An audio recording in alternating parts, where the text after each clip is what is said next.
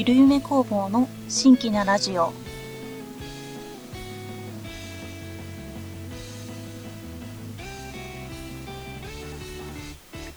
どうも、はじめましての方ははじめまして、そうではない方はこんにちは、こんばんは、おはようございます。ゆるゆめ工房の新規なラジオパーソナリティのゆるゆめ工房のゆるゆめポンです。記録的な豪雨となりましたが、皆様の地域は大丈夫だったでしょうか？私の地元、愛媛県は非常に大きなダメージを受けてしまいました。しかしですね、そんな中、えー、私の家族、ね、友人のところはですね、まあ、幸運なことに無事に住んでいたようでほっとしております。まあそうは言っても床上浸水をしてしまったり、えー、停電、断水、今もね断水しているとこあります。まあそういうところがとても多いのもまた事実です。えー、被害に遭われた方はどうぞ、ね、民災害に遭わないようお気をつけください。そしてね、またね、ちょっと梅雨を明けてしまったので、これからね、ぐんぐん気温も上がってくる予報なので、復旧作業も急ぎつつ、熱中症対策にはしっかり行ってください。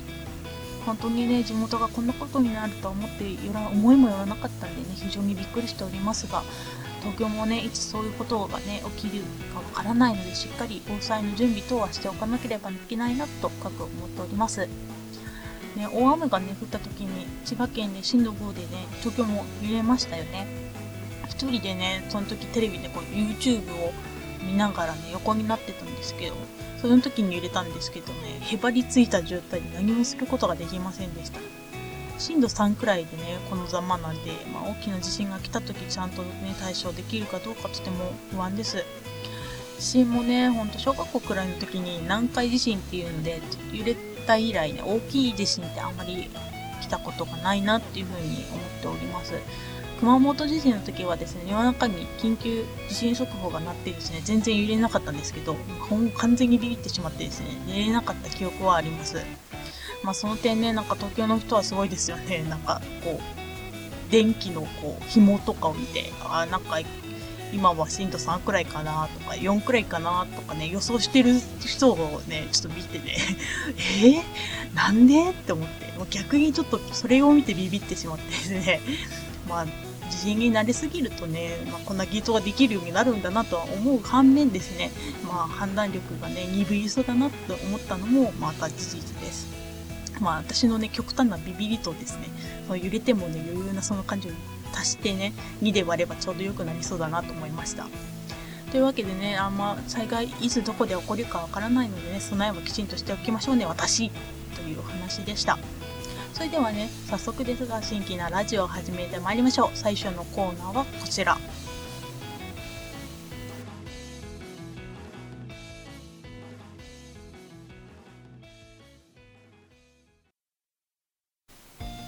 ちょいと気になるモノコさん。このコーナーは最近私、えー、ゆるゆめポンが気になっていることをのんびりおしゃべりしていくコーナーです。前回、このコーナーの最後に、コール・オブ・クトゥルフ・ザ・オフィシャル・ビデオ・ゲームとは別にもう一つクトゥルフ系のゲームが出るみたいですよと言ったんですけれども、今回はそのもう一つのクトゥルフをモチーフにしたゲームで気になっているものをご紹介いたします。それは、ザ・シンキング・スティーというゲームです。直訳すると水没都市となるこのゲームですが、このゲームを作っている会社は、ウクライナに拠点を置くインティズスタジオフォローグエイス。読み方ね、ちょっと合っているかどうかはね、この謎なんですけれども、えー、この、えー、フォローグエイスというところが作っております。え、公式ホームページを見るとですね、シャーロック・ホームズを題材にしたシャーロック・ホームズ悪魔の花悪魔の娘などを出しているそうで、こちらもね、ちょっと面白そうでした。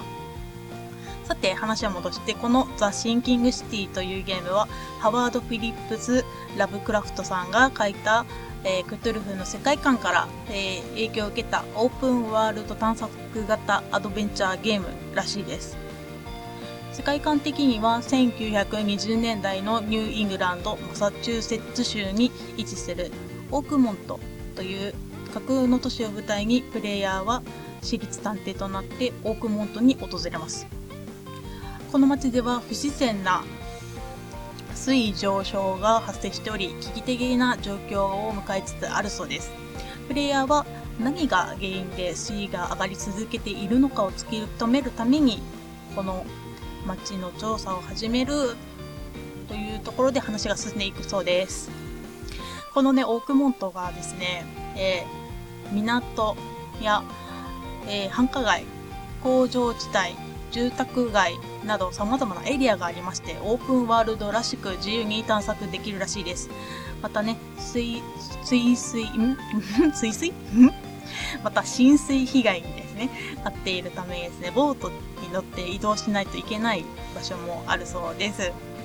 で、また、このね、厄介なのがですね、このオークモントっていうところは島なので、本土のね、都市とはほとんど交流をすることがないまま発展してしまいました。そのためですね、住民はよそ者を好まず、自分たちのしきたりや伝統を重んじているらしいです。うん、クトゥルフらしい。そしてですね、今回原因不明の水位上昇はですね、このようなね、独立したえー、土地で発生してしまいました。そのためね、土地柄、こんな土地柄のためですね、地元のね、自治体とかはね、こう、作業を投げてしまうんですね。他の自治体とかはね。でね、そのためにですね、すでに多くの命が奪われていてですね、まあ、この状況がですね、まあ、外部への、まあ、なんで助けてくれんのやと。ふざけんなっていう風にですね、外部の人間への不信感に拍車をかけていると。いうわけでね、いい感じにこの閉鎖空間をね、場所と雰囲気ともに出しております。で、いろんなね、ところで記事とか読んでいるとですね、プレイヤーは様々な人と出会って交流することになるんですけど、同時にですね、数多くの事件やクエストなんかも用意してあるそうです。モンスターとかもね、出てくるらしいですよ。ちなみに、えー、プレイヤーの、た、ま探偵さんなんですけどね、探索探索者はこう銃を持ってるんですね。探偵さんなんで。だけど、まあ、自分はね、僕はね、人間だから弱いよっていうことをね、ちゃっかりね、こう、文章とかでアピールしているらしいので、そうそうね、戦闘とかできないんじゃないかなっていう雰囲気はありました。で、トレイラーもですね、上がっていて実際に見たんですけれども、グラフィックはね、見た感じ、まあ、前回紹介したコールド・オブ・クトゥルフコール・オブ・クトゥルフ・ザ・オフィシャルゲーム、テレビゲームよりかはですね、ちょっと、あこう見劣りというか、数はするんですけれども、それでもね、まあ、やっぱ、まあ、綺麗なんで、それなそれなりというか、まあ、雰囲気が出ていてですね、ワクワクするなっていう感じはありました。で、クリーチャーの方もですね、個人的にはとってもね、好みな感じで、サイレントヒルとかも大好きなんで、なんかそういう感じのクリーチャーが出てくるので、まあ、そういうのもですね、まあ、公式ホームページの方で出してるんですけど、まあ、例のごとくあのブログの方に公式ホームページの URL を載せておきますので、ぜひチェックしてみてください。日本語対応もね、なんか、詳細ちょっとわからなかったんですけど、一応、一応ね、決定はしているようです。なんで楽しみですね、そこら辺。英語わからないんでそんで、まあ、気になる発売日なんですけれども、えー、2019年3月21日に発売するということでね、とも発,、えー、発表しているみたいです。対応ハードは、えー、パソコンとプレイステーション4、Xbox One だそうです。で、今から待ち遠しい感じですね。まあ、皆さんもぜひチェックしてみてください。ということで、今回の気になるモノコさんは、ザ・シンキングシティでした。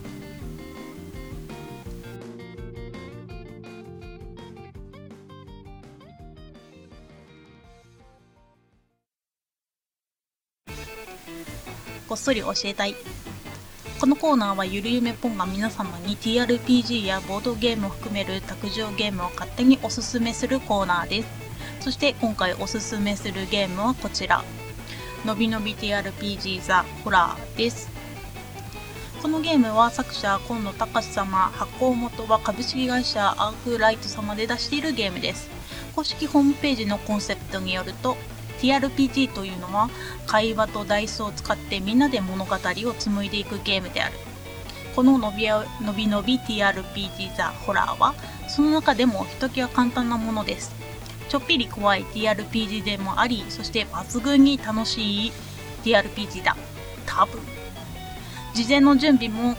戦略的な駆け引きも筆記用具も必要ない。気の合う何人かの仲間がいればそれだけで大丈夫。カードをめくって脈略もない場面をつなぎ会話とダイスと笑いと悲鳴を添えれば年どころに君たちだけのホラーストーリーが出来上がるだろう。場合によってはコメディになる。さあまずは君たちと君たちの分身となるプレイヤーカードを手に取って人知の及ばぬ隙間に潜む恐怖と希望をつなぐ旅に出よう。というわけで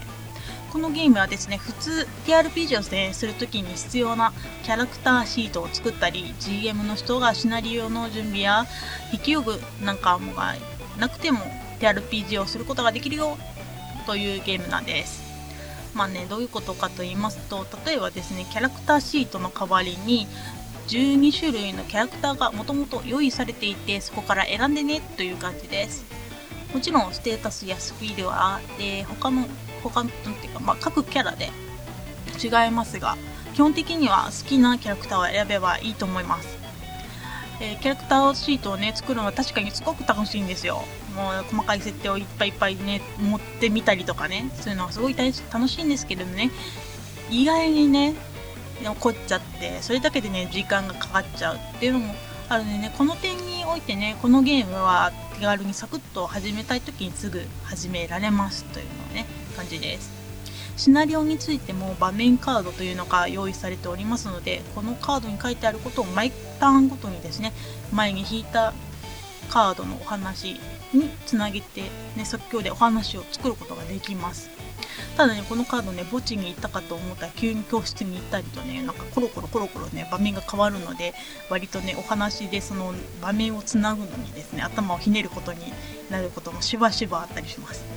でもねそこがまた楽しいところですね。こうなんかその人その人であの物語つなげ方が面白いくなるのでいいなと思っております。ちなみにこのゲームですね、まあ、GM、まあ、ゲームの進行役はね参加しているみんなが持ち回り制になっておりますので GM をやったことない方もね強制的にすることになります。ちなみに私はねやった時はね本当 GM も今でもそうですけどやったことがなくて。え、なんかね難しそうだなってこう判断するのとかですねこうお話を紡いだりっていうのがしんどそうだ。なと思ってですねちょっと敬遠してたんですけれども意外とねなんかこれもカードをめくってその話を続けたりとかねなんかあるので結構簡単にすることが GM をすることができました、まあ、場面によってね判定とかねロールプレイどちらかをね行ってくださいよっていうね感じなんですけれども別にね複雑なルールはそんなことはなくてですね 2D66 面ダイスをね2個ね振って判定したりとか、えー、ロールプレイングも場に応じたことをしているかどうかっていうのは、まあ、GM、まあ、本人がね判断して、まあ、成功か失敗か決めるのでねなんかそんなになんか大してなんか頭をひねらなくてもなんかえー、なんかすごい悩むこれどうするんっていうこともなくねあの GM をすんなりすることがねできるゲームだと思いました。またねこのゲームイラストがとっても可愛いんですよ。個人的にすっげえねこうこうドツボにはまってるんですけれども あのそれもポイントが高くてですね、えー、ルールのね紙があるんですけど入ってるんですけれどもそのねめちゃくちゃ可愛いんですよ。なんか見ててねあもう和む。いいこれみたいな。それでね、まあ、このゲームのいいところっていうのはねなんといっても少人数またはね1人で遊ぶことができるっていうのも魅力です、まあ、私はねとてもなんかお友達が今ところめちゃくちゃ少ないのでこう1人ではもう遊べるよっていうのが魅力的です。1人でするんかいみたいな感じですけどまあねちなみにのプレイヤー人数っていうのがですね1人から5人でプレイ時間はま30分から1時間っていう感じで短いね時間で回せるのもねこの TRPG としてはかなり気軽にできるゲームなんじゃないかなと思っております。サクッとね TRPG をねやってみたいなっていう時におすすめのゲームです。気になったらねぜひのびのび、えー、TRPG ザホラープレイしてみてください。あのもちろん公式ホームページあのブログの方に載せておきますのでそこちらの方もよろしくお願いします。次はこのコーナー。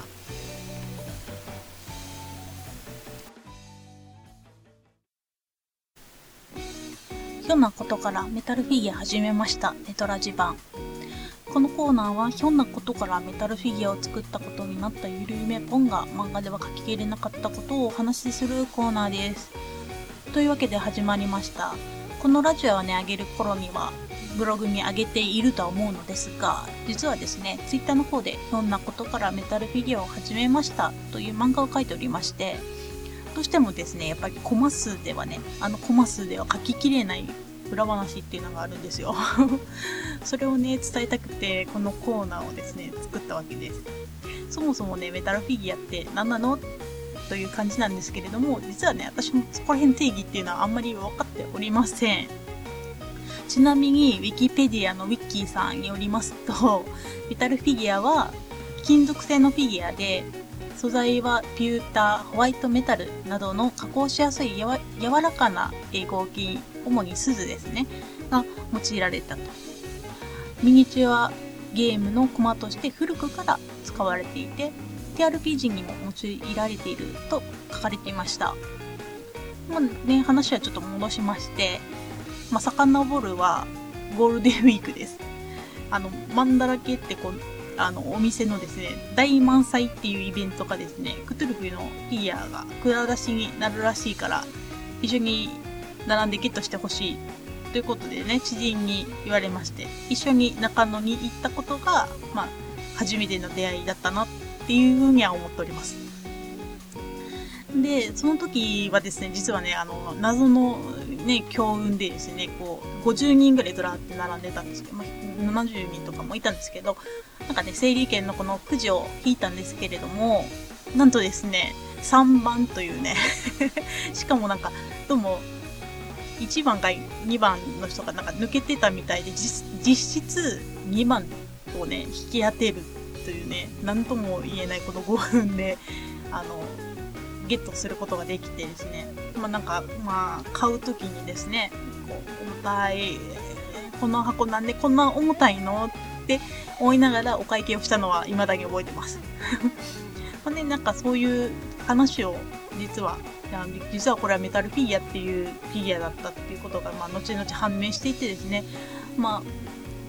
私が今、まあ、勤めている会社があるんですけれども、そこのね、社長さんがめちゃくちゃなんかおもちゃとか、ま、特に戦車のプラモデルが大好きで、なんかガルパンとか、そんな、あれ、なんかなんていう、プラモデルとかも置いてあるんですけど、ままあね、ほんとここはね、プラモ屋のね、問屋かなって思うくらいね、会社の壁一面に、下から上までずらーっとね、積みプラされてるんですよ。で、なぜか、こう、社長のポリシーで、なんか、同じなんかプラフォンは必ず3個買うっていう謎のなんかこう ルールがあるらしく、まあなんかそういうのもありまして、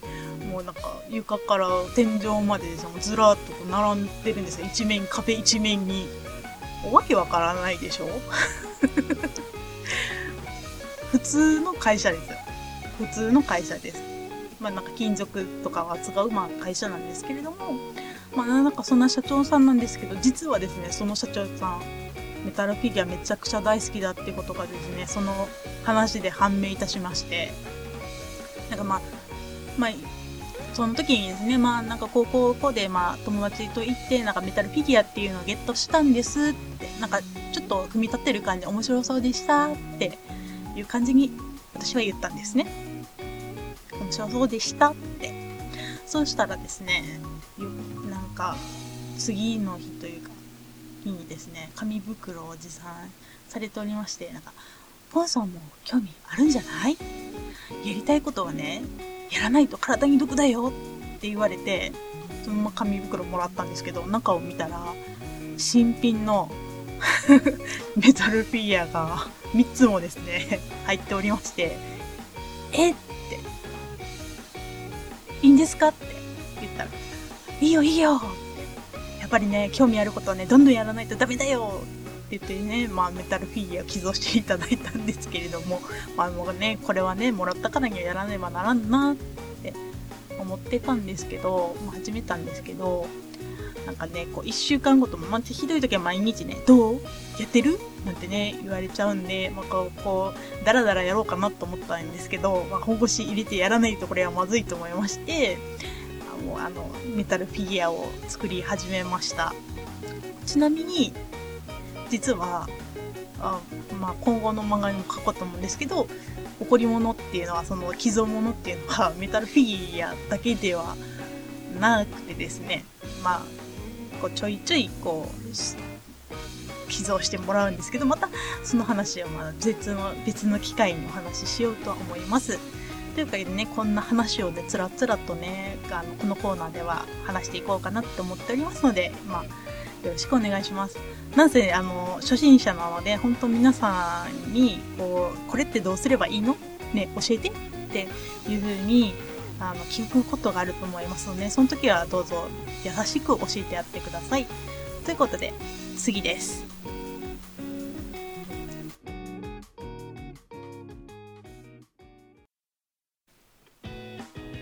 ラストです。今回の放送はいかがだったでしょうか？毎回ね、滑舌悪く神々ですが、最後まで聞いていただけたなら嬉しいです。最近のね、悩みとしては、ノイズですかね。少しでもマシになるように勉強していきますので、音質改善ができるまで、どうぞ、この音質で この、このガビガビな音質でお付き合いいただければと思います。というわけでね、今回ね、ご紹介したものは、今回ね、このラジオで、えー、紹介したものはブログの方での関連の URL を公式ホームページとかでね、載せておきますので、よかったらそちらの方もチェックしてください。今回はね、漫画の方も載せておきましたので、見ていただけると幸いです。そして、そして、そして、毎回ね、しつこく宣伝しておりますが、来たる8月10日金曜日、夏コミの方もどうぞよろしくお願いいたします。場所は東カタカナのね 22B 有名高校です。よろしくお願いします。よろしくお願いします。また、えー、ね、またね、またまたね、よかったら Twitter にてハッシュタグで新規なラジオで、えー、感想をいただけると漏れなくテンションが上がって作業が進むと思います。多分。よろしくお願いします。ブログの方でもね、感想、えー、お待ちしておりますので、よろしくお願いいたします。それでは、えー、今回はこの辺で終わりにしたいと思います。最後まで放送を聞いてくださってありがとうございました。それでは次回までお元気で。バイバイ。